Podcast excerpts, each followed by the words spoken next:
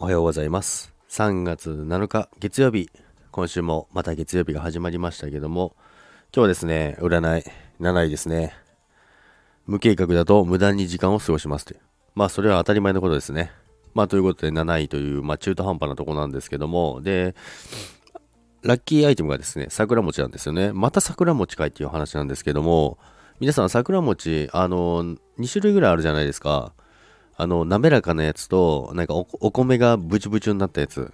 なんて言えばいいんだろう 丸っこいやつと、なんか、巻いてあるようなやつあるじゃないですか。皆さん、どっちが好きですかね？ジャックは、あの、その、お米がなんかつぶつぶしてない方が好きなんですけどもね。で、最近、あの、買った桜餅がですね、すごい美味しい店見つけたので、まあ、そこでまた買っていこうかなと思いますけど、その場であの巻いてくれるんですよね、あんこ。で、こしあんと粒あん。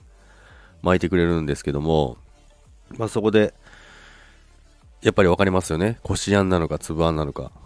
ジャグは断然にこしあんです。粒あんちょっと、まあ、あんこ自体好きなんですけども、やっぱりあの、こしあんがいいですね。まあ、だから桜餅もその、つぶつぶしてないのが好きなのかなと思いますけども、まあ、ということでね、今日はまあ、月曜日また始まりますけども、ちょっとね、天気が悪いんですけども、まあ、皆さん風邪とかひかないようにですね、今日もね、楽しく過ごせたらいいなと思います。ということで、今日も皆さんが良い一日になりますように、弱は願っております。それでは、今日もいってらっしゃい。バイバイ。